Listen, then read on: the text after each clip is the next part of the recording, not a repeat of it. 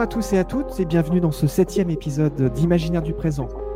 Comment un moine bénédictin français d'éducation fortement chrétienne, né en 1933, en est venu à se confronter à la pratique religieuse zazen japonaise, créant ainsi pour lui et pour les autres, à travers ses nombreux écrits, un pont entre christianisme et bouddhisme. Ce moine, il s'appelle Benoît Billot, il vit dans un monastère en Essonne à Étiole, en région parisienne, et nous l'avons rencontré. C'est d'ailleurs la première personnalité spirituelle à témoigner dans ce programme tourné sur les imaginaires contemporains. L'objet de ce podcast, c'est de rendre parfois compte des circulations entre mouvements de l'âme et mouvements artistiques, philosophiques, et justement comment la musique joue un rôle dans la vie spirituelle d'un temple bouddhiste au Japon. Je vous propose de vous lire un extrait du livre Voyage spirituel dans le bouddhisme zen, écrit par Benoît Billot, que nous allons interroger dans quelques instants. Dans la vie d'un monastère, les mouvements des moines sont réglés par une grande variété d'instruments sonores car aucun ordre n'est donné oralement, et l'emploi du temps peut varier d'un jour à l'autre. Il y a l'ogan, la grosse cloche qui est généralement suspendue dans une construction à part.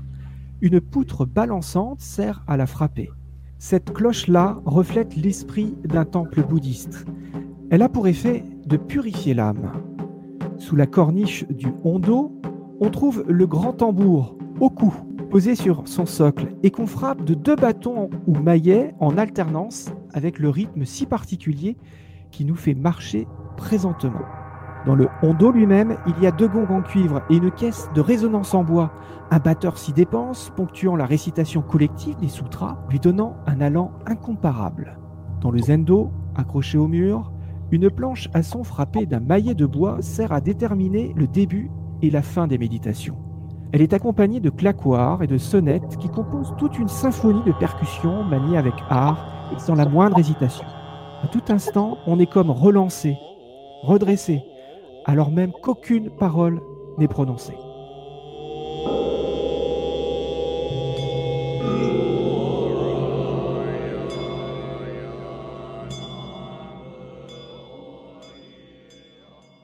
Si Benoît Biot et l'homme de l'ouverture affiché et assumé par lui de l'Église, représentant ainsi une voix à part, parfois nous le verrons non sans difficulté, une femme au destin exceptionnel a permis, elle, de faire prendre conscience qu'être écrivain n'est pas réservé qu'aux hommes. Et pour elle aussi, ce ne fut pas sans obstacle. Voici ce qu'écrivait l'essayiste André Mauroy. Elle a été la voix de la femme dans un temps où la femme se taisait. Elle a parlé de la musique aussi bien que Stendhal et bien mieux que Balzac ou Hugo. Elle a éprouvé et exprimé un amour sincère du peuple bien avant que le suffrage universel n'imposât cette attitude. Et c'est cette femme qui rentre dans votre chronique Le Panthéon. Bonjour Jérémy. Bonjour Cyril, je suis heureux de vous retrouver pour un nouvel épisode du Panthéon. Et oui, aujourd'hui, c'est cette femme, cette personnalité majeure, inclassable, tutélaire du 19e siècle que je vous propose de rencontrer. Je parle de George Sand. Romancière prolifique, elle a marqué son temps par sa plume, par son œuvre et son tempérament. Si vous le voulez, nous allons passer un petit moment en sa compagnie. Avec plaisir, Jérémy. Donc à tout à l'heure pour votre chronique Le Panthéon. Au programme également La Perle électro avec euh, l'artiste Tilacine qui fait l'unanimité pour la grande modernité et qualité de ses créations et dont le dernier album Timeless allie musique électronique et grands titres de musique classique. Mais pour l'heure, place à l'interview exclusive du frère Benoît Bio, une interview réalisée le 6 février 2021 au prieuré d'Étiole.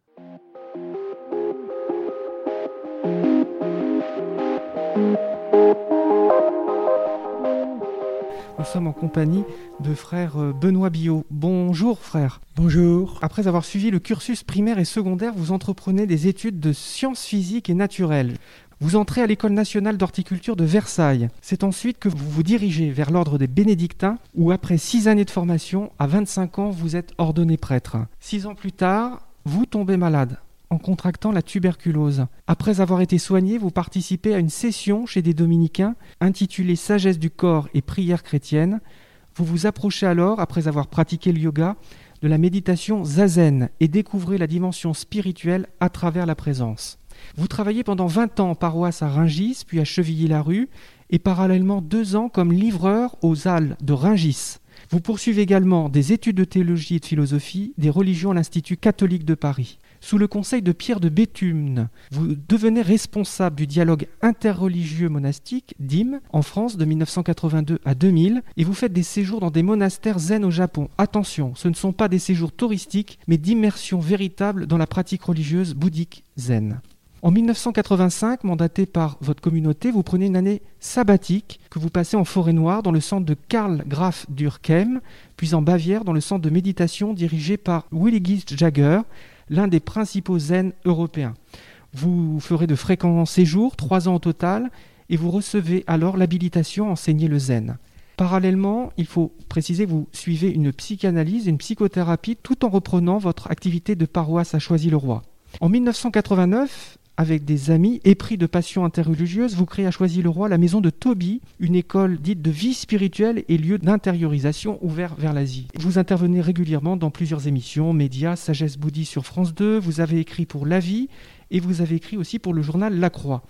Je ne vais pas tout citer, la quinzaine de livres que vous avez écrits, Je te bâtirai une maison, Voyage dans les monastères zen, qui a été réédité chez Actes Sud, Le chemin de Toby, Comment peut-on être chrétien en 2009 Vous participez aussi à de nombreux ouvrages interreligieux comme Le moine, l'imam et le rabbin chez Calment Lévy, Méditer une médecine des âmes par Aurélie Jodefroy.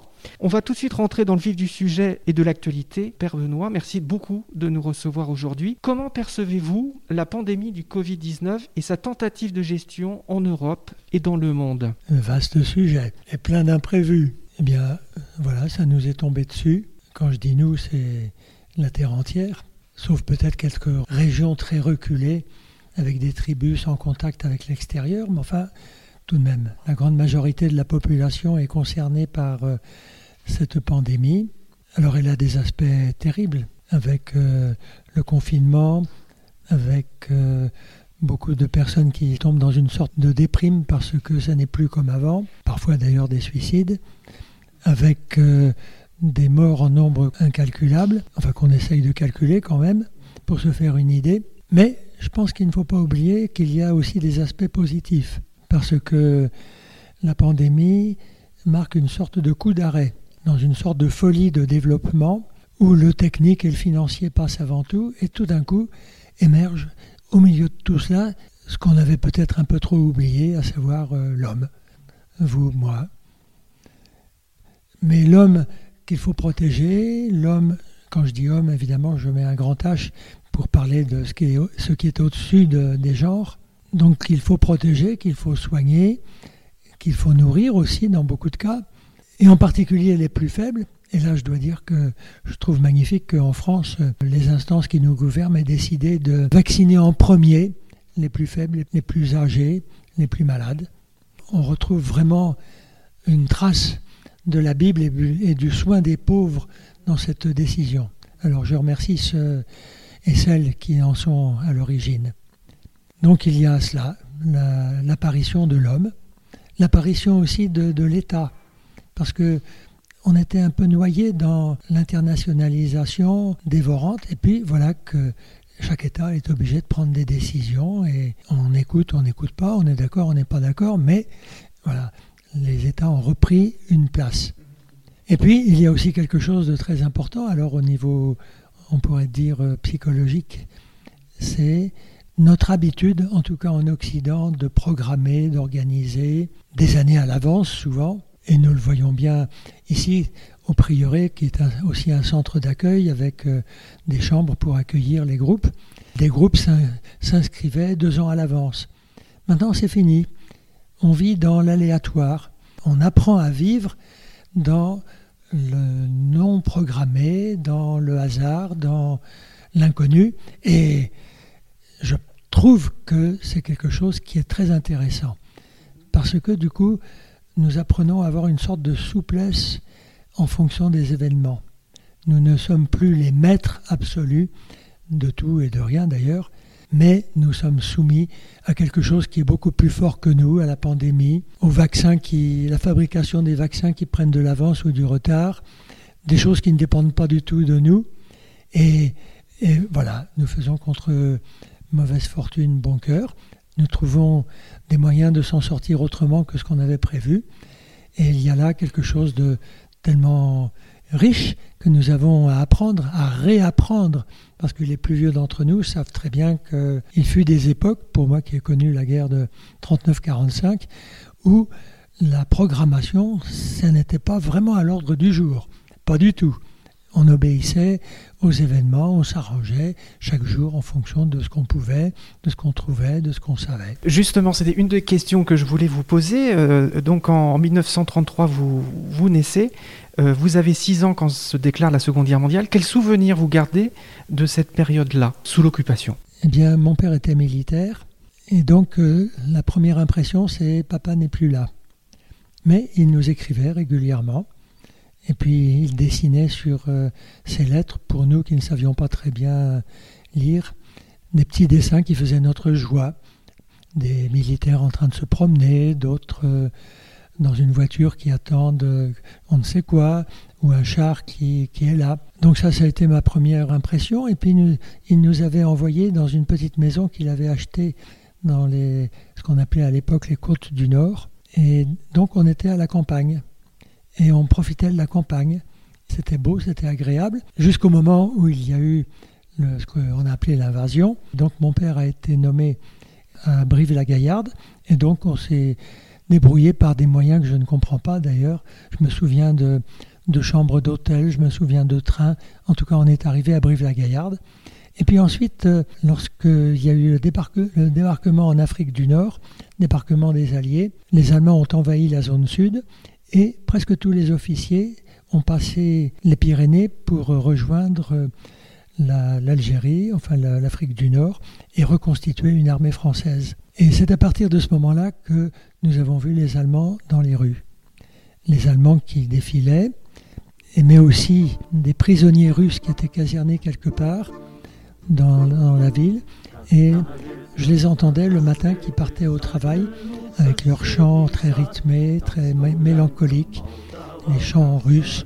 Moi, je connais surtout les, chants religieux russes, mais là, j'ai entendu les chants profanes, les, chants des militaires russes, les prisonniers russes. Et puis, alors, il y a eu donc euh, le soutien qu'on apportait à la résistance. Il y a eu des gens qui étaient qu'on connaissait, qui ont été arrêtés, qui ont disparu. Il y a eu des personnes qu'on connaissait qui des jeunes qui refusaient le STO et qui étaient envoyés en Allemagne, et énormément d'hommes. Nous sommes, Brive était devenue une sorte de ville de femmes. Beaucoup d'hommes avaient disparu, soit en Allemagne, soit en Afrique du Nord, soit dans la résistance ou ailleurs. Et puis alors il y a eu la libération, et on voyait les Allemands qui refluaient depuis le midi, qui passaient, certains corps passaient à Brive. On était très impressionnés par les énormes machines qu'ils transportaient, enfin les, les énormes engins de guerre qu'ils emmenaient avec eux. Et puis enfin la libération. Et pour la première fois depuis cinq ans, à la maison, nous avons mangé du pain blanc. On va revenir sur un, épisode euh, intéressant qui est un des livres que je recommande à nos auditeurs qui s'appelle Voyage spirituel dans le bouddhisme zen, qui est toujours d'actualité, même si c'est écrit euh, en fin des années 80. Là, pour le coup, on est dans une période où tout est programmé. Vous êtes dans le directoire interreligieux monastique où sont programmés ces séjours au Japon.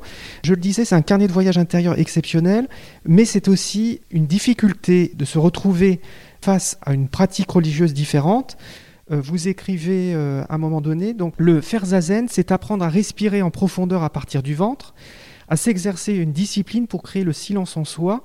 Un moine catholique reconnaît immédiatement la justesse de cette attitude. Mais vous écrivez plutôt Ces longues méditations sont une épreuve pour nous tous. Nos articulations européennes se refusent, comme la position euh, du lotus. Racontez-nous un peu ce, parcours euh, chaotique qui vous a libéré, on le sent à la fin du livre, ce voyage spirituel dans le bouddhisme zen. Vous n'y êtes pas venu par hasard, il y a tout un parcours antérieur qui fait que vous êtes allé vous diriger vers le Japon. En 1983, après avoir appris à méditer avec les dominicains de l'Arbrel, j'ai été contacté par euh, quelqu'un de ma congrégation, mais qui habite un monastère belge, Pierre de Béthune, qui me dit, euh, voilà, nous organisons un voyage des moines émoniales européens au Japon, est-ce que tu pourrais euh, m'aider à, développer le DIM, le dialogue interreligieux monastique en France et donc à préparer ce voyage? Alors ce que j'ai fait, j'ai voyagé dans pas mal de monastères euh, chrétiens d'hommes ou de femmes en France avec Pierre de Béthune et nous avons rencontré là un certain nombre d'hommes et de femmes qui attendaient, on peut dire, cette ouverture-là, qui étaient intéressés, touchés même profondément parfois par, euh, par l'Asie, et qui se demandaient comment faire pour pouvoir euh, rentrer en contact avec les richesses que propose l'Asie. Et donc nous sommes partis à 19. Il y avait des Français, des Belges, des Hollandais, des Allemands, et puis un Espagnol. En tout cas, nous sommes arrivés là-bas dans une tradition spirituelle qui n'avait pas été touchée par la civilisation occidentale et par le christianisme. Donc on est tombé là dans une sorte de milieu, alors je dirais pur, enfin pur par rapport à ses origines. Même si le bouddhisme a intégré beaucoup de pratiques euh, venant de différentes religions, mais du christianisme, euh, non. Et c'était très intéressant, c'était très dur, parce qu'en effet, les méditations assis sur un coussin étaient les premières de la journée, ça allait à peu près, mais celles qui s'étiraient jusqu'à tard le soir devenaient quasiment insupportables. Et c'est pourquoi d'ailleurs euh, celui qui dirigeait euh, dans notre première semaine pour nous initier, qui dirigeait ces méditations, passait avec euh, son bâton qu'on appelle le kaizaku, un bâton plat, et nous proposait de frapper sur l'épaule droite et sur l'épaule gauche pour détendre, pour opérer une vraie détente parce que forcément, à cause de la douleur, la contraction peu à peu vient. Et c'est justement cela qu'il faut éviter dans la méditation comme, d'ailleurs dans la prière. Nous avons plongé là-dedans, d'abord au Sogunji pour cette euh, semaine d'initiation et ensuite pendant quatre autres semaines en petits groupes de deux ou trois, chacun dans des monastères. Et moi, avec un frère hollandais, qui pour ma chance parlait bien français, nous avons été au Kaiseiji, un autre monastère bouddhiste zen du Japon. Ces plongées nous ont fait regarder l'église d'ailleurs. Nous avons pris, nous étions amenés à prendre une véritable distance avec l'église. Et nous sommes, pour pour beaucoup d'entre nous, nous sont sautés aux yeux cette espèce d'énorme machine qu'est l'Église catholique. On s'est demandé mais comment ça se fait que, à partir de la simplicité du Christ, à partir de la pauvreté des apôtres euh, quand ils ont commencé, comment ça se fait que nous en soyons arrivés à une affaire pareille? Et donc, euh, nous nous sommes dit, ah, peut-être que dans nos monastères et dans nos liens avec d'autres gens, quand nous serons de retour, nous aurons peut-être quelque chose à dire à ce sujet-là. Parce qu'il y a trop de distance entre ce que le peuple voit de l'Église, le peuple occidental voit de l'Église, et le message primitif.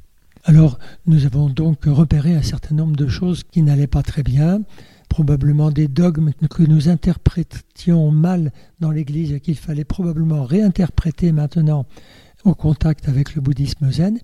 Et puis, nous avons repéré un certain nombre de choses qui manquaient cruellement à l'Église occidentale, en tout cas au catholicisme. Je ne voudrais pas prendre la parole au nom des protestants, des anglicans et surtout des orthodoxes, comme par exemple la question de la gestion du corps. Nous étions placés là, justement, dans la pratique du zen, dans une culture qui avait beaucoup travaillé la sagesse du corps, et qui était capable de nous transmettre quelque chose de magnifique si nous acceptions de, le regarder en face et de l'accueillir chez nous. Alors ça, ça a été un bienfait. De même aussi, le travail sur le psychisme, qui est très important dans la méditation, parce que les pensées, comme on, comme on les appelle d'habitude, les distractions, comme on les appelait autrefois, ne cessent de venir euh, travailler la tête du méditant. Et comment faire pour s'en débarrasser? On ne peut pas seulement aller s'en accuser en confession comme je l'ai vu lorsque j'étais jeune prêtre. Il faut trouver des moyens pour euh, y parvenir et puis pour progresser peu à peu dans la concentration sur l'essentiel. Alors aussi, ce grand cadeau que fut la rencontre avec ce qu'ils appellent la non-dualité, ne faire qu'un avec. Un avec la douleur que j'ai dans le genou, par exemple, Un avec le souffle qui me traverse régulièrement, ne plus être rien d'autre chose qu'un souffle, une inspiration, une expiration. Un avec euh, le bruit de dehors euh, d'une voiture ou d'une machine qui est un petit peu gênant pour la méditation. Un avec euh, le nuage qui passe ou l'oiseau qui chante. Voilà donc cet exercice de ne plus faire qu'un, qu'ils appellent la non-dualité. Alors je l'ai trouvé magnifique, j'avais jamais appris ça dans ma tradition monastique. Et bien entendu, je l'ai fait mien et je me suis mis au travail pour euh, pouvoir le développer et pour pouvoir le conserver. Parce que c'est pas tout de le développer, il faut aussi que ça puisse s'enraciner dans la profondeur de l'être, que ça devienne une sorte de seconde nature. Voilà tous les, tous les bienfaits que, j'ai pu recevoir euh, de là-bas, ainsi que mes compagnons et mes compagnes de route. Nous sommes revenus transformés. Les uns en ont tiré des conclusions, les autres ont fermé la parenthèse un petit peu comme si c'était un beau moment et puis que qui était terminé, qu'il fallait passer à autre chose. Mais moi, ainsi que pour quelqu'un d'autre, ça a changé le cours de notre vie. Après donc ce, séjour au Japon, comment vous avez fait l'écho au sein de l'Église? Comment vous avez été reçu? Est-ce qu'il y a eu des témoignages? Donc il y a eu ces deux livres. Comment ont reçu, par exemple, plutôt les, branches un peu non progressistes de l'Église? C'est-à-dire, autrement dit, est-ce qu'il y a eu une mauvaise réception par une, certaine forme d'Église tournée vers le passé traditionnaliste par rapport à cette entreprise de, nouer des liens avec euh, les religions non chrétiennes, notamment le bouddhisme? Euh, C'est un, combat. C'est un combat surtout avec des personnes qui adhèrent plutôt à des groupes identitaires. J'ai toujours un combat à mener contre euh, les idées, non pas contre les identitaires, mais contre certaines idées des identitaires. Quand je dis identitaire, je veux dire un courant, un courant de pensée et de pratique qui considère que nous avons à revenir aux valeurs traditionnelles que nous avons perdues, que de toute façon nous sommes en, en possession d'un trésor qui a été dilapidé par le Concile, ou par des gens qui ont, qui ont pris les choses trop légèrement, qu'il faut veiller jalousement dessus, que ce trésor euh, fait que nous avons la vérité, que les autres ont une vérité. Ils sont très sympathiques, mais enfin, ils n'ont pas la vérité que nous, nous avons que tout ce qui est du domaine du dialogue interreligieux est quelque chose qui est fondamentalement non seulement inutile, mais nuisible, dangereux pour l'Église. Et donc il y a régulièrement des gens qui m'écrivent. Par exemple, plusieurs fois j'ai eu des professeurs de yoga euh, chrétiens qui m'écrivent, voilà, je viens d'entendre euh, des amis, ou bien j'ai entendu une conférence qui me dit que euh, c'est le diable qui est, qui est derrière tout ça, et puis qui cherche à s'insérer dans l'Église par ce moyen-là, avec mon expérience de yoga, mon expérience de zen, et l'expérience de beaucoup d'autres gens que je connais, je peux les, les rassurer. Enfin, c'est pour dire qu'il y a un courant qui va dans l'Église, actuellement dans l'Église catholique, qui va à l'encontre du dialogue interreligieux. Et malheureusement, ce courant est en train de prendre de la puissance.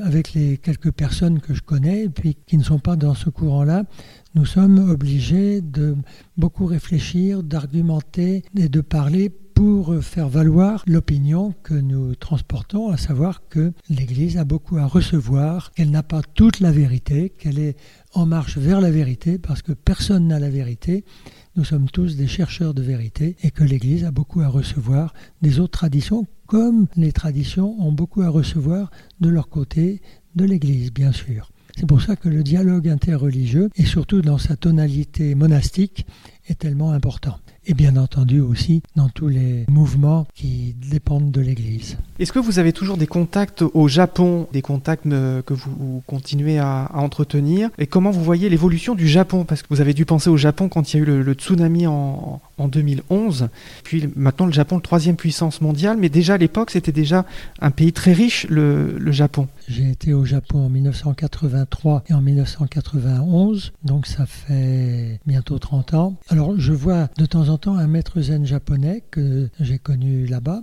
qui vient tous les hivers pendant un mois en Europe pour diriger des sessions intensives de zen en Allemagne, en Belgique, en Hollande et en France. Actuellement, mon seul contact avec le Japon tel qu'il est actuellement, c'est par son intermédiaire. Et quand il parle de la situation de la société au Japon, je croirais beaucoup entendre des choses que je vois ici. J'ai l'impression que la culture occidentale a profondément pénétré au Japon, dans ses bienfaits comme dans ses méfaits. Elle existe euh, là-bas, euh, vivante. Et les réflexions de mon, de mon Roshi, comme on l'appelle, ce maître, ce moine japonais, sont tout à fait pertinentes. J'aimerais revenir sur un, livre, c'est Le chemin de Toby, une initiation et guérison qui a été édité chez Le Lieu en 2003. Il faut revenir sur ce récit écrit au second siècle. J'ai lu votre introduction avant Jésus-Christ, parvenu jusqu'à nous grâce à Saint Jérôme, qui a traduit en latin cette histoire racontée en araméen. Dans l'introduction, vous écrivez presque des phrases philosophiques. Vous dites ce livre ne parlera pas à ceux qui le lisent de l'extérieur. Pour entendre la parole qui jaillit de ce petit livre, il faut être en questionnement sur soi-même pour faire face aux dangers de la vie, le Covid-19 tient. Ce dont nous avons besoin, c'est un langage plein d'ombre et de lumière, un langage qui éveille la recherche, fait vibrer, rire et pleurer, qui permette d'aller vers les couches profondes de la réalité, qui est exprimé et permet de partager notre expérience avec les autres. Ce langage, c'est celui des images, c'est celui des contes, des films, des romans, c'est elles qui font fonctionner les projections, nous nous projetons dans les personnages et les événements. Dans ce livre qui s'appelle donc Le chemin de Toby, Initiation et guérison, frère Billot, vous pouvez nous, raconter qu'est-ce qui a déclenché l'écriture de cet ouvrage? Lorsque je suis revenu du Japon, j'ai cherché un maître zen en Europe. Parce que le coût du voyage et puis le problème de la langue font que le Japon c'est quand même un peu difficile parce que je voulais continuer. J'ai donc trouvé en Allemagne, euh, alors à cette époque-là c'était à Würzburg, un maître zen très connu, très connu en Europe, qui s'appelait, s'appelait oui parce qu'il est mort l'an dernier, Willigis Jäger. Il avait été envoyé au Japon par son abbaye, Münster Schwarzach, pour accompagner un petit groupe bénédictin qui se trouvait à Tokyo. Il a fait connaissance avec euh, une lignée zen qui s'appelait le Sanbo Kyodan et qui était ouverte aux étrangers. Il s'est donc inscrit à cette lignée. Il l'a fréquenté assidûment avec euh, beaucoup d'autres euh, occidentaux et en particulier des prêtres, des religieuses, des moines. Et certains d'entre eux, comme ça a été le cas pour Willigis Jäger, ont été nommés par euh, les responsables de cette école nommé Maître Zen. Il a créé, avec la bénédiction de son abbaye, un grand centre de méditation à Würzburg comme je cherchais, j'ai fini par trouver. Je me suis donc inscrit là-bas. J'ai passé environ trois ans, mais par euh, séjours successifs, de deux, trois mois, ça dépend, en fonction des besoins de ma communauté, avec euh. Et là-bas, j'ai donc euh, pratiqué avec intensité le zen. On faisait cinq heures de méditation par jour, avec des enseignements, avec du travail manuel, enfin de tout ce qui fait euh, le quotidien d'un grand centre de méditation. Et j'ai fait connaissance aussi avec un livre de Eugène Dreverman qui a été traduit à de nombreuses reprises, euh, qui a été, enfin dont de nombreux ouvrages ont été traduits en français, et en particulier un ouvrage où il fait l'analyse du livre de Toby. Alors j'ai donc acheté le livre en français, je l'ai lu et ça a été comme une sorte de déclic dans mon esprit. Je me suis dit, ah tiens, il faut que je fasse quelque chose avec ça. Je n'étais pas tout à fait d'accord avec euh, Dreverman sur ce qu'il avait écrit. Donc au lieu de conseiller à ceux que j'accompagnais le livre de Dreverman, j'ai écrit donc ce livre. Je l'ai écrit, puis j'en ai fait des. J'ai commencé par faire des conférences, et puis les gens me questionnaient. Donc, euh, au fur et à mesure que le temps passait, je réfléchissais, je pesais un petit peu plus, je comprenais un peu mieux la profondeur du texte, et à force de le lire et de le relire, tout d'un coup, le, texte m'est apparu dans, sa, dans une espèce de clarté. Je me suis dit, ben voilà ce qu'il faut pour des gens qui cherchent à trouver le sens de leur vie, avec une dimension spirituelle. La dimension spirituelle étant incarnée par euh, l'archange Raphaël, qui apparaît sous un faux nom dans le livre de Tommy. Et beaucoup de gens s'en sont servis comme dans, dans des groupes comme livre de partage pour pouvoir exprimer leurs recherches, leurs découvertes pour trouver une sorte de sagesse de croissance. Comment est-ce que je vais travailler pour euh, développer ce que je suis? Et c'est pour ça d'ailleurs que j'ai fini par euh, commencer une psychanalyse avec une, analyste jungienne, parce que je, me, sentais bien qu'au fond de moi-même, il y avait des régions entières que je ne connaissais pas, qui apparaissaient dans mes rêves, que je ne savais pas comment quoi faire avec. Et petit à petit, donc pendant les sept ans que ça a duré, j'ai vu apparaître euh, à la fois les merveilles et puis les horreurs que l'on porte à l'intérieur de soi. les merveilles pour leur donner toute leur place, les horreurs pour les regarder, pour les accoutumer, pour les apprivoiser, pour comment on apprivoise un animal sauvage, et puis pour en faire quelque chose de positif qui contribue à la puissance de la vie. Depuis, je n'ai jamais réussi à écrire aussi bien. Merci beaucoup, frère euh, Benoît Billot. À la fin du livre, il y a une bibliographie. Autrement dit, ce sont ces livres aussi qui vous ont inspiré sur l'histoire euh, de Toby. Paul Claudel, on, voit aussi Christian Bobin. Euh, vous vous êtes fortement documenté hein, donc pour l'écriture de ce livre. J'ai une autre question un peu plus sociale cette fois-ci. Où va la France, Benoît Billot? Les attentats de 2015, c'était il n'y a pas très très longtemps. La crise des Gilets jaunes, près d'un million d'emplois supprimés à cause de la pandémie. Comment vous voyez la France dans les 20 ans qui viennent? Euh, Franchement, je, ne vois pas grand-chose, tout simplement parce que nous sommes là devant l'imprévu. La seule chose, je pense qu'il y a à faire aujourd'hui, bien sûr, il y a des prophètes hein, qui disent, ben voilà, ça va de ce côté-ci ou de ce côté-là. Je pense que la seule chose que nous ayons à faire, c'est de vivre aujourd'hui de la façon la plus juste possible dans le respect euh, les uns des autres, dans le développement de la communication avec nos voisins, dans une sorte de sagesse de vie qui permet la frugalité, puis en même temps la joie, la fête, dans l'amour profond de la terre qui nous entoure, dans la diminution des, des objets que l'on croyait indispensables et puis dont on s'aperçoit au bout du compte qu'ils ne le sont pas tant que ça. Dans l'adoption d'une voie spirituelle, alors pas forcément dans le christianisme évidemment, mais le rattachement à une des grandes voies spirituelles traditionnelles qui possède un trésor d'expérience euh, et de sagesse qu'elle peut monnayer à, tous celles, à toutes celles et à tous ceux qui, qui s'y rattachent. Bon, je pense voilà qu'il s'agit pour chacun et chaque groupe, et là je pense particulièrement à ma communauté, de trouver la façon juste de vivre l'aujourd'hui d'essayer de, de, se guérir nous-mêmes de nos propres maladies et puis peut-être euh, d'aider les autres à, à, se guérir des leurs. C'est pour ça que le titre euh, du livre, c'est Initiation. Du livre dont on vient de parler, c'est Initiation, initiation à soi-même et guérison, et guérison de nos obsessions, de nos penchants pervers. Donc euh, voilà, une sorte de sagesse personnelle et collective que l'on trouve quoi, jour après jour et dans la confiance, bien sûr, que nous sommes accompagnés. Et c'est pour ça d'ailleurs qu'il y a un mot qui peut être accueilli par toutes les traditions, c'est le mot souffle. Il y a un souffle, il y a un souffle sacré qui vient de l'infini, un souffle sacré qui traverse tous les êtres humains, qui les traverse dans leur, euh, on pourrait dire, euh, dans leur vie physique, bien sûr, dans leur désir de croître, de devenir, d'être, dans leur vie psychique, mais aussi dans leur vie spirituelle, qui traversent euh, les collectivités, les monastères bien sûr, mais aussi les communes, euh, les États, un souffle que nous avons à accueillir, à reconnaître, à aimer, et à qui nous avons à, obéir parce qu'il nous pousse toujours en avant.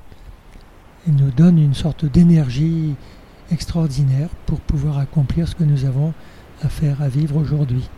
Alors quand je dis souffle, là, les, musulmans me disent Ah oui, oui, le souffle. Les juifs me disent Ah oui, oui, le souffle. Les, bouddhistes Ah oui, le souffle. Et les hindous Ah oui, le souffle. Et tout simplement, ça s'exprime euh, chez nous par l'énergie vitale. Pourquoi est-ce qu'on s'est levé ce matin? Pourquoi est-ce que nous avons mangé? Ben voilà, parce que l'énergie vitale, ça s'accueille, on rend grâce, voilà, on est vivant.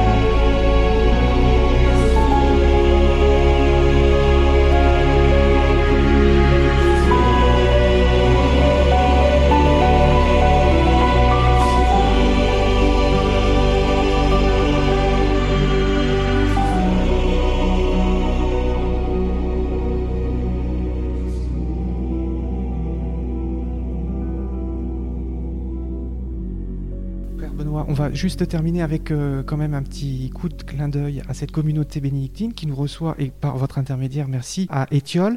Comment vit euh, la, communauté bénédictine? Quelle est son actualité? Je sais que vous, avez des conférences. Il y a un enrichissement entre laïcs et religieux. On sent bien une ouverture dans cette communauté. Alors au début nos propositions, c'était uniquement des frères qui les faisaient.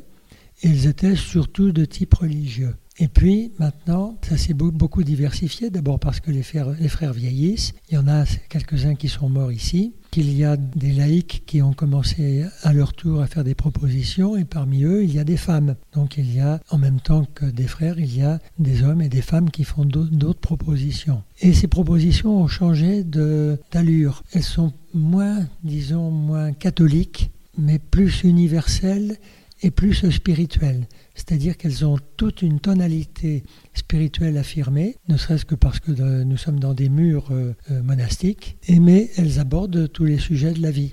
Forcément, à partir du moment où on entre dans la profondeur de la communication, le spirituel s'éveille. On ne peut pas faire autrement. Et à chacun de le reconnaître. Pour le moment, c'est en veilleuse parce que nous ne pouvons pas faire d'hébergement, nous pouvons juste donner quelques repas et en tout cas des murs avec les conditions sanitaires qui s'imposent. Donc voilà, nous, nous sommes dans cette dynamique-là, à servir euh, comme on peut les, hommes et les femmes de notre temps, en premier évidemment ceux qui habitent dans les environs, mais aussi beaucoup plus largement, de même qu'à partir de, des écrits ou des voyages que nous faisons, il y a de moins en moins de conférences et de plus en plus de travaux, de travaux pratiques, travaux de petits groupes qui, après ça, se terminent par un exposé plus structuré. Mais on travaille plutôt dans la direction de, voilà, on recherche les idées de tout le monde, chacun exprime son expérience, sa façon de voir, et ensuite, comme dans un bouquet, on récolte tout cela et on en fait quelque chose de beau dans une prise de parole finale. Merci beaucoup de nous avoir reçus dans Imaginaire du présent. Merci euh, frère Benoît. Merci à toi Cyril.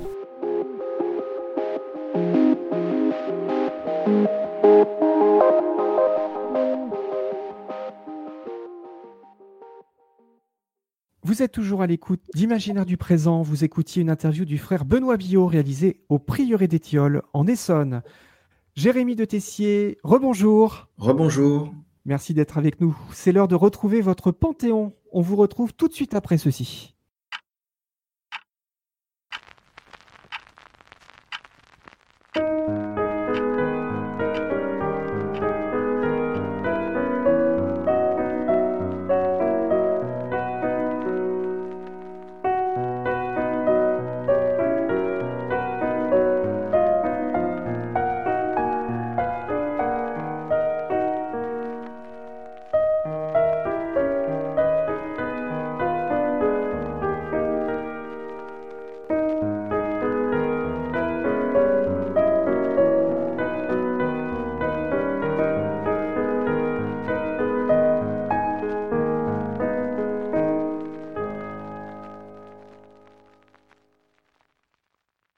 Jérémy de Tessier, après le Dru-Rollin, que nous avions découvert grâce à vous lors euh, du dernier épisode Imaginaire du présent, vous nous parlez aujourd'hui de George Sand, grande écrivaine du 19e siècle, auteur d'une œuvre profuse et femme de conviction.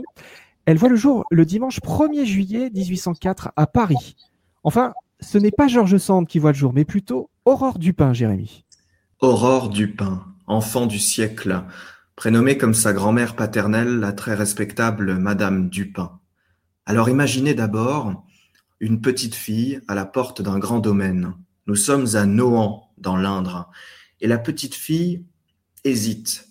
Elle hésite entre retourner à l'intérieur, écouter les leçons de versification de son encombrant précepteur des Chartres, ou alors partir, au dehors, à travers la vallée noire, cette grande vallée à l'écart du monde, où sont ses amis et leurs animaux, le monde rural, sa liberté, cette grande vallée qui est comme le vêtement de l'enfance d'Aurore.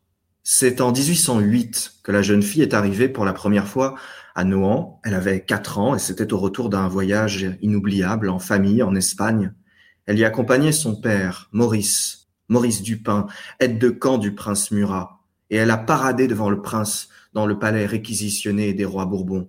Par Maurice, elle a une ascendance glorieuse, un roi de Pologne, un maréchal vainqueur de Fontenoy, une grande salonnière des Lumières. Par sa mère, Sophie, elle descend de vendeur d'oiseaux, c'est plus raisonnable.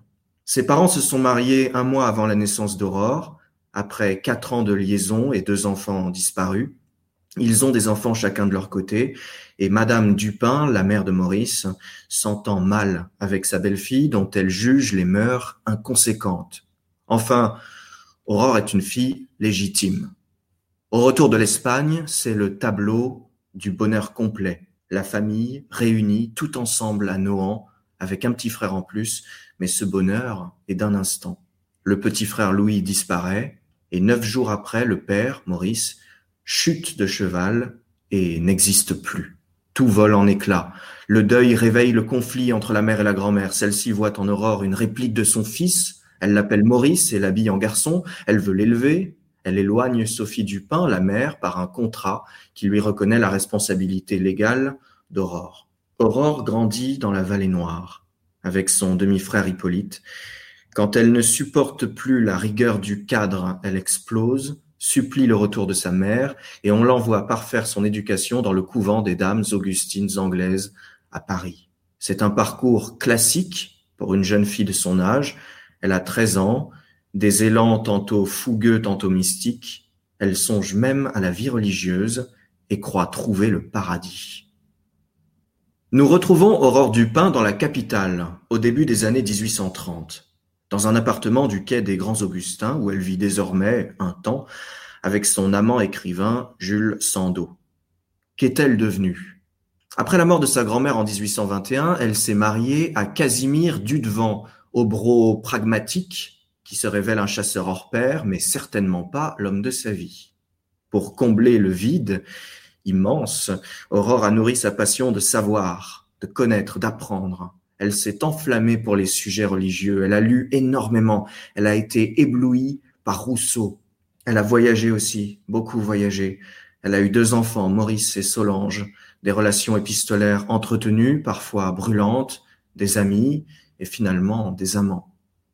J'ai lu quelque part que pour s'aimer parfaitement, il fallait avoir des principes et des âmes semblables avec des goûts et des habitudes opposés, écrit-elle. Mais surtout, Aurore a été triste souvent.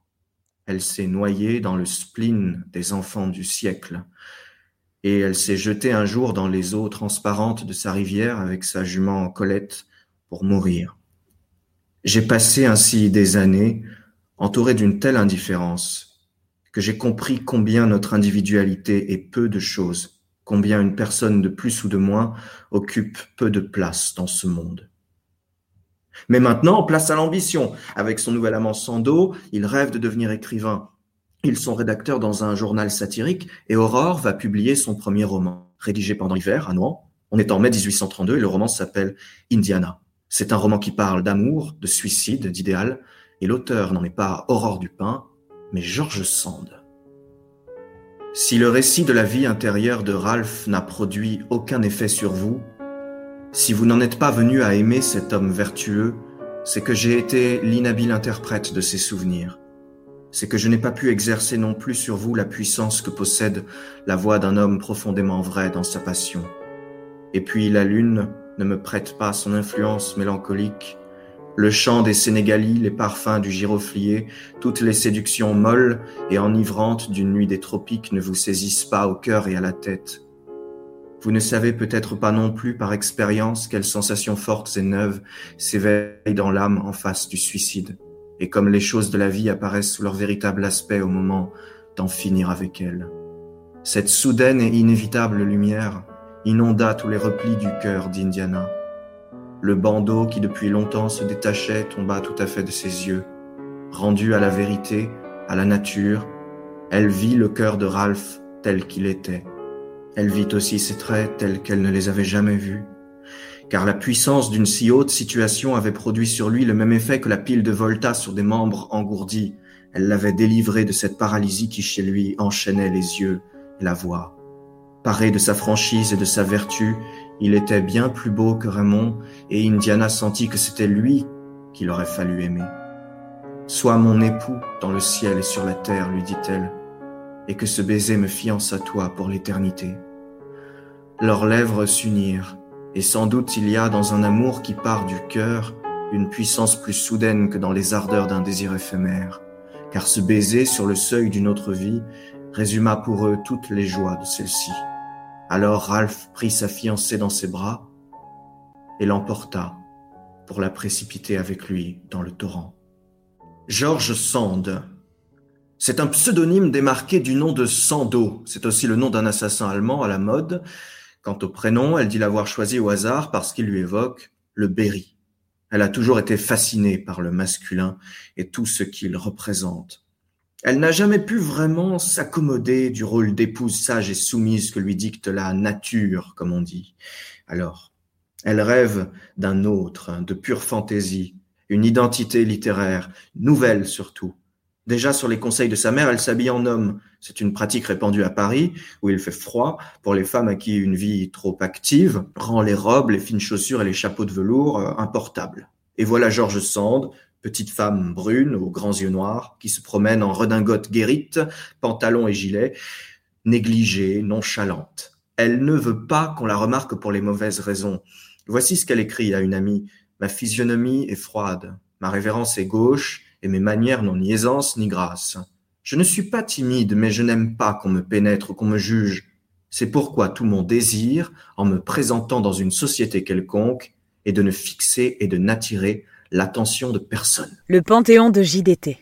Une chronique présentée par Jérémy de Tessier. Nous sommes maintenant en décembre 1848. 1848, quelle année ça a été pour George Sand? Elle a joué l'un des premiers rôles dans la République démocratique et sociale, née de la Révolution de février. La politique l'a toujours passionnée, mais son œuvre est devenue peu à peu, au cours de la décennie, le miroir de ses convictions, le parfait miroir ses convictions. Ses romans sont sa tribune. Ils aboutissent souvent sur une vision utopique d'un monde non déchiré par les luttes sociales et où la femme est l'égale de l'homme. Ce n'est pas de la naïveté, non, c'est de la conscience. Sand adhère au socialisme humanitaire de Pierre Leroux qui devient son maître à penser. Elle aime les gens modestes, elle défend l'art populaire. Dans La Mare au diable et ailleurs, son politique est teinté de religieux. Elle fonde sa propre revue littéraire et un journal de province qui s'appelle L'éclaireur de l'Indre et la révolution éclate. Sand accourt elle est à Paris le 1er mars. Elle s'installe tout près du palais du Luxembourg. Reçoit ses amis Arago, Blanc, Ledru-Rollin. Il faut rayer le mot de classe du livre de l'humanité nouvelle. Elle appelle à terme au communisme par le principe d'association. Elle rêve comme elle n'a jamais rêvé. Rédige des circulaires gouvernementales, fonde un journal, exporte la révolution dans son Berry. Elle est même invitée par un groupe de femmes à se présenter aux élections d'avril. Mais elle décline, pas de droit politique aux femmes, sans droit civil préalable, ça n'aurait pas de sens pour elle de mettre au pouvoir une femme qui dépendrait encore de son mari. Les élections ont lieu finalement le 23 avril. Le 15 mai, les radicaux, déçus de leur issue, tentent un coup de force qui échoue. Sand est sonnée. Elle comprend que la République est en train d'échapper aux républicains. Elle quitte Paris avant le massacre ouvrier des journées de juin. Le rêve expire dans le sang. Elle écrit dans une lettre J'ai été accablée d'un tel dégoût en quittant Paris, ensuite d'une telle horreur en apprenant les funestes nouvelles de juin, que j'ai été malade et comme imbécile pendant des jours. Ma santé se rétablit, mais mon âme restera à jamais brisée, car je n'ai plus d'espérance pour le temps qui me reste à vivre. Elle a quarante-quatre ans, se reclut à Nohant, avec son fils, ne s'entend plus avec sa fille. L'année s'achève par une autre mauvaise nouvelle, la mort de son demi-frère, Hippolyte Châtiron, qui a plongé dans l'alcoolisme, un autre système de suicide, écrira sa sœur.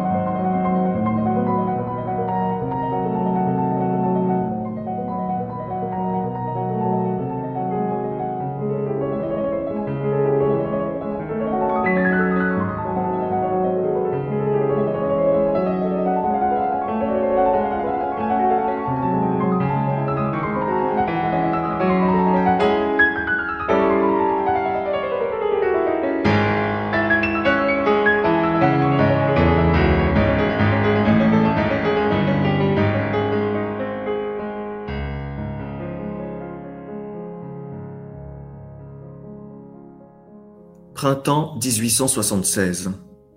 Sous son ombrelle dans son jardin, George Sand fixe l'horizon, de ses yeux toujours noirs impénétrables. Se souvient-elle, Aurore, se souvient-elle de ses voyages, du séjour à Venise avec son amant fou, enfiévré, Musset, du séjour à Majorque avec son cher sceptique splinétique Chopin? Elle a vécu neuf ans avec Chopin. Se souvient-elle de cette existence incertaine, douloureuse, sublime Se souvient-elle aussi de Marie Dorval, cette actrice qu'elle a déraisonnablement aimée? Jusqu'au vertige, écrit sa biographe Martine Reid, elle a rêvé de fusion sentimentale réparatrice. Elle était devenue écrivain pour rendre toute sa dimension à sa nature romanesque qu'elle voyait constamment brisée par son entourage. À 71 ans, George Sand est en paix. Elle a vécu une dernière histoire d'amour, avec un graveur plus jeune qu'elle, Alexandre Manceau, qui est mort auprès d'elle en 1865. Elle a écrit encore un à deux romans par an, et pour le théâtre beaucoup, de plus en plus. Histoire de ma vie, son autobiographie a été un succès incontournable en 1854. Le deuil de l'idéal politique a été terrible, mais elle s'est accommodée du régime autoritaire né de ses décombres, puis accommodée de l'Empire, aux grandes dames de ses alliés radicaux d'ailleurs, socialistes, dont beaucoup sont en exil, hein. et avec eux le contact se perd progressivement. Enfermés dans notre solitude, nous sommes comme des passagers dans un navire battu des vents contraires et qui ne peut bouger. Je vous citais le journal d'un voyageur de Sand. Elle reste toutefois une solide opposante au régime de Napoléon III, annonce de grands désastres à son ami Flaubert quand éclate la guerre de 1870, puis s'enthousiasme à la proclamation de la République sans effusion de sang, mais déplore la Commune, ce parti d'exaltés qui se précipite de gaieté de cœur dans l'abîme. Elle déplore la Commune autant que sa répression. Et elle conclut finalement La politique est lamentable, et je ne m'en console qu'avec mes petites filles. La fin de sa vie est paisible, familiale, elle meurt le 8 juin 1876 dans sa maison, dans la douleur d'une occlusion intestinale, mais dans la paix quand même. Si j'ai pu vous raconter ce récit intime et sincère, c'est parce que Georges Sand, au-delà de tous ses excès, ses départs, ses voyages, ses déménagements, ses fuites en avant, a toujours regardé et vécu en vérité ce terrible mélange de tout qu'est l'existence c'est ce qui fait d'elle une écrivaine magnifique. À ses funérailles le 10 juin 1876, en le château de Nohant, Paul Meurice prononce l'éloge funèbre de Georges Sand qu'a rédigé Victor Hugo et qui s'ouvre ainsi Je pleure une morte et je salue une immortelle. Merci Jérémy de Tessier pour euh, ce panthéon que vous venez de, réaliser. Euh, pour continuer un petit peu dans, la conversation et dans le, dialogue, avant la perle électro, Jérémy, j'aimerais vous poser une, question. J'ai lu que Georges Sand n'était pas du tout bien vu d'un poète euh, comme Baudelaire, qui fait l'unanimité dans, la beauté de, de ses poésies il était vraiment euh, opposant à, la pensée à la personnalité, on pourrait dire, de Georges Sand. Il y a eu des, comédiens de la comédie française, une majorité d'entre eux ont refusé de, jouer ces pièces. Alors, est-ce que vous pouvez expliquer cette position de Baudelaire et cette position aussi des comédiens euh, de la comédie française de ne pas vouloir jouer les pièces de, Georges Sand? Oui, bah en fait, tout s'explique, je pense, euh, en un mot, parce que Georges Sand est une femme. Georges Sand est une femme et Baudelaire, au-delà de tout son tout son génie, a un côté misogyne fort prononcé. Il n'est pas le seul d'ailleurs à critiquer Sand. Hein. On a, je pense aux frères Goncourt ou à Barbet d'Aurevilly ou même à Dumas fils. Hein. Quant à son mauvais rapport avec la comédie française, euh, il est avéré. Hein. Elle ne supporte pas le théâtre français. Elle refuse que ses pièces soient jouées là-bas. Ou en plus, on a des espèces de, de comités qui approuvent ou qui désapprouvent euh, les pièces avant de, de un comité de sélection, un, comité de, lecture. sélection qui est un peu au, service du régime. Hein, et, quoi qu'on pense, Georges Sand n'est pas euh, lié euh, à ce régime euh, impérial. Conservateur. Oui, oui, oui. mais par contre. Elle reste une opposante. Elle reste une opposante. et par son opposition, par son courage, on peut dire qu'elle a ouvert la voie à des femmes écrivaines fortes comme Colette n'est-ce pas? Tout à fait, oui, oui, oui. Oui, c'est vrai qu'elle est l'une des grandes femmes écrivaines du 19e siècle. Il y en a évidemment d'autres, mais elle est la plus célèbre elle est la plus la plus engagée peut-être, donc la plus calomniée évidemment, mais elle reste euh, dans l'histoire. Et ce que vous avez rappelé pour terminer, Jérémy, c'est que finalement, cet attrait, cette fascination pour euh, le genre masculin, c'était une façon aussi d'exister dans un temps où euh, les écrivaines ne pouvaient exister. Il fallait emprunter un nom masculin. Alors oui et non. Oui. Euh, c'est pas une nécessité. on n'a pas tant d'écrivaines du 19e qui, qui choisissent un pseudonyme et au-delà un nom masculin. Je crois que George Sand a fait ça un peu par amusement ça lui a plu de, de créer cette autre identité. Il y avait évidemment la nécessité de, s'affranchir de, de sa condition de femme et de, de sa famille. Et elle s'est créée ce personnage de George Sand. Elle y a vu beaucoup de liberté, je crois. Merci Jérémy. Et pour finir, euh, dans cet imaginaire du présent, ces imaginaires au pluriel, les imaginaires ne peuvent exister au singulier. Tout de suite, la perle électro, originaire d'Angers, formée au conservatoire et aux beaux-arts, de son nom William Rezé, jusqu'alors saxophoniste brillant dans différents groupes, mais à la recherche d'une plus grande liberté de composition, passe à la musique électronique récemment, il y a 9 ans, en 2012. Puisant dans les influences telles que Massive Attack, il déploie une musique puissante, spirituellement et techniquement. Son nouveau disque Timeless est né du confinement. Dans ses créations, les instruments ramenés des quatre coins de la planète lui donnent une ouverture mondiale. Tissaline ne crée pas pour autant confiné dans un studio d'enregistrement. Le compositeur a l'originalité de composer et d'enregistrer sur les lieux mêmes de ses destinations, de ses voyages. C'est en Argentine qu'il enregistrait son deuxième album pour donner suite à l'album Transsibérien à bord du train qui relie Moscou à Vladivostok.